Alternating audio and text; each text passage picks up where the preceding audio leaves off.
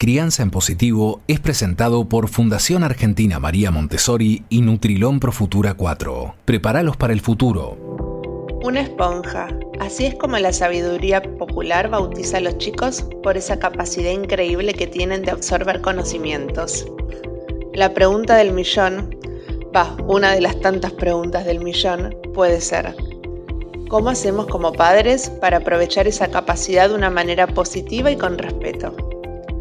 Para contestar esta pregunta y muchas más que tengo en mente, está hoy con nosotros Astrid Steverling, miembro de la Fundación Argentina María Montessori.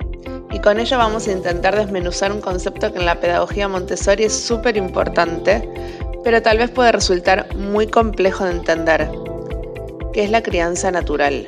A ver, Astrid, arranco con una frase. Solo la naturaleza puede dictar el método educativo preciso. Escribió María Montessori. Traducinos, por favor, esto. ¿Cuál es el método educativo del que habla? ¿Cómo se vincula con la llamada crianza natural? Hola, Leila. Solo la naturaleza puede dictar el método educativo preciso.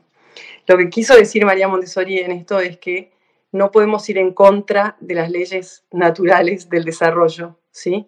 Porque eh, eso crea conflictos eh, internos al niño, ¿sí?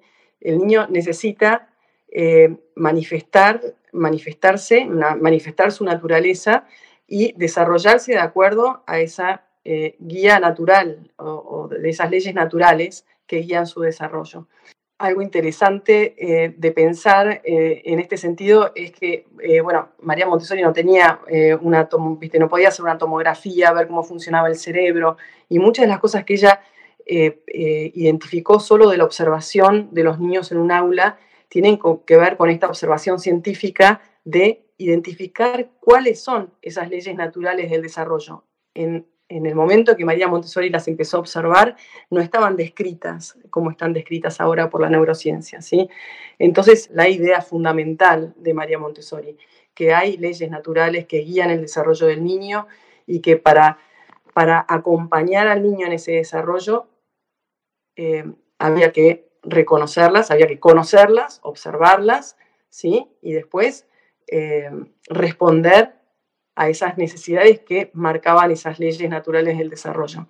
Eh, entonces, no hay un método educativo que nosotros pensamos que eh, es el mejor, sino el método educativo en realidad es lo que el mismo, lo marca el mismo niño. Y a veces es un poco distinto para cada niño, ¿sí?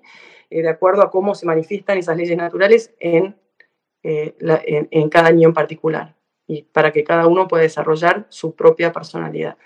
Entonces, eh, ella dice que más que métodos educativos, lo que hay que hacer es observar al niño, reconocer eh, esas necesidades que surgen de estas leyes naturales del desarrollo y reaccionar a eso, o sea, e interactuar al niño a partir de ese conocimiento. Eh, entonces la crianza natural tiene que ver con eso. No, quiere decir eh, criar a tu hijo en el bosque, sino quiere decir eh, seguir esas leyes, reconocerlas, observarlas, observar cómo se manifiestan en tu hijo y seguirlas. A eso se refiere la crianza natural. Y María Montessori, bueno, en sus observaciones, ella habló de, de dos cosas, por ejemplo, que tienen que ver con esta naturaleza, ¿sí? En, el niño más pequeño, ¿no? Porque va cambiando, las leyes naturales del desarrollo, por supuesto que van cambiando eh, eh, a medida que el niño crece, ¿no? Las necesidades eh, van cambiando, digamos. Entonces, en esta primera etapa, entre los 0 y los 6 años, ella hablaba de esta mente absorbente que tiene el niño, de esta manera particular que tiene el niño de relacionarse con el ambiente, ¿sí? que tenemos que reconocer y reconocer y respetar, digamos, y también hablaba de los periodos sensibles, que son cosas que ahora eh, la neurociencia eh, describe también, ¿no es cierto? Esta mente inconsciente eh, durante los primeros tres años de vida, y después la mente que se empieza a desarrollar, o sea, empieza a desarrollar la conciencia y alrededor de los tres años ya el niño actúa más conscientemente sobre el ambiente, ¿sí? Y estos, los periodos sensibles. Todas estas cosas eh, eh, son cosas de las que hablaba María Montessori y están muy en, la base, digamos, de, la pedagogía Montessori. Nombraste la mente absorbente, un concepto clave según Montessori. ¿Pero a qué se refiere exactamente? María Montessori se refería a esta capacidad que tienen los niños de absorber todo lo que hay a su alrededor. Por eso, como decía Leila, eh, esta imagen de la esponja es muy como acertada, ¿sí?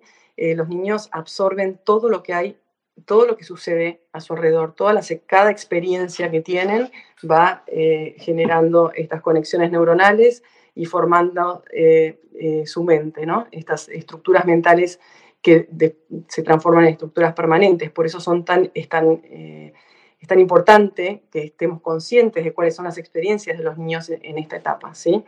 Eh, esta estructura mental que se va formando en esta etapa va a ser la base de sus habilidades cognitivas, emocionales y sociales en el futuro. ¿sí?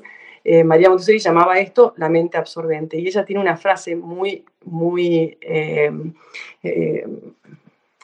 buena, digamos, eh, eh, que dice lo siguiente, el niño tiene con el ambiente una relación distinta de la nuestra. Los adultos admiran el ambiente, pueden recordarlo, pero el niño lo absorbe. No recuerda las cosas que ve, sino que estas cosas pasan a formar parte de su psique. Encarna en sí mismo las cosas que ve y oye. Forma es una forma especial de memoria vital que no recuerda conscientemente, sino que absorbe la imagen en la vida misma del individuo. Entonces, eh, bueno, lo que quiere decir esto es que estas eh, experiencias van a formar parte, aunque el niño no quiera, ¿sí? Eh, o sea, inconscientemente van a formar parte de su personalidad. Entonces eh, tenemos que ser como muy sensibles y muy eh, respetuosos, digamos, de las necesidades reales de los niños, ¿no? Y de, qué experiencias, a qué experiencias nos estamos exponiendo, ¿sí? Además de su extrema sensibilidad, por supuesto, porque están formando todos sus, eh, el refinamiento de los sentidos, se, están refinando sus sentidos, entonces todo eso forma parte de esta etapa creativa del niño. El niño está creando su personalidad y lo, lo crea, la crea en su cuerpo mismo. ¿sí? Cuando aprende un idioma, su boca y sus órganos eh, eh, pueden reproducir esos sonidos perfectamente. Y su boca y su lengua y su respiración aprenden a, em, a pronunciar esas palabras. Entonces es como que se encarna ese lenguaje en el cuerpo del, del niño pequeño. ¿Y qué son los periodos sensibles? Y los periodos sensibles, eh, bueno, también las neurociencias hablan mucho de los periodos sensibles, hablan eh, eh, de los periodos críticos, donde, donde, se forman, donde se terminan de, formar los sentidos, pero también de los periodos sensibles que tienen que ver con la formación de otras habilidades quizás superiores, que son como el lenguaje, el movimiento, las emociones, ¿sí? el control de las emociones o la regulación de las emociones, eh, además del refinamiento de los sentidos. Em, bueno, estos eh, periodos sensibles son como estas ventanas de oportunidad, ¿sí? en las que el niño, de manera inconsciente, siente una fuerte atracción hacia ciertos aspectos del ambiente, excluyendo otros. ¿sí? Y esto tiene que ver otra vez con esta frase que habíamos eh, mencionado en, el último podcast, de que la naturaleza le impone intereses intensos al niño intereses especiales para la creación de cada elemento de su personalidad. ¿no? Eh, entonces, eh, estos periodos sensibles lo que hacen es justamente imponer este interés intenso. Quiere decir que durante ese periodo el niño tiene un interés intenso por ciertas experiencias o ciertas cosas del ambiente. Una de ellas es el lenguaje, otra es el movimiento, y son cosas que él necesita para formarse como un ser humano. Entonces, eh, son a estas cosas en particular a las que tenemos que prestar atención, ¿sí? A los estímulos sensoriales que hay en su ambiente, a las posibilidades de movimiento, de movimiento libre, sobre todo, para ejercitar su movimiento y desarrollarlo, sobre todo también el movimiento eh, fino, eh, la motricidad fina de las manos, porque es a través de las manos que el niño aprende, ¿sí? que manipula objetos y que relaciona y que desarrolla su, sus capacidades mentales también.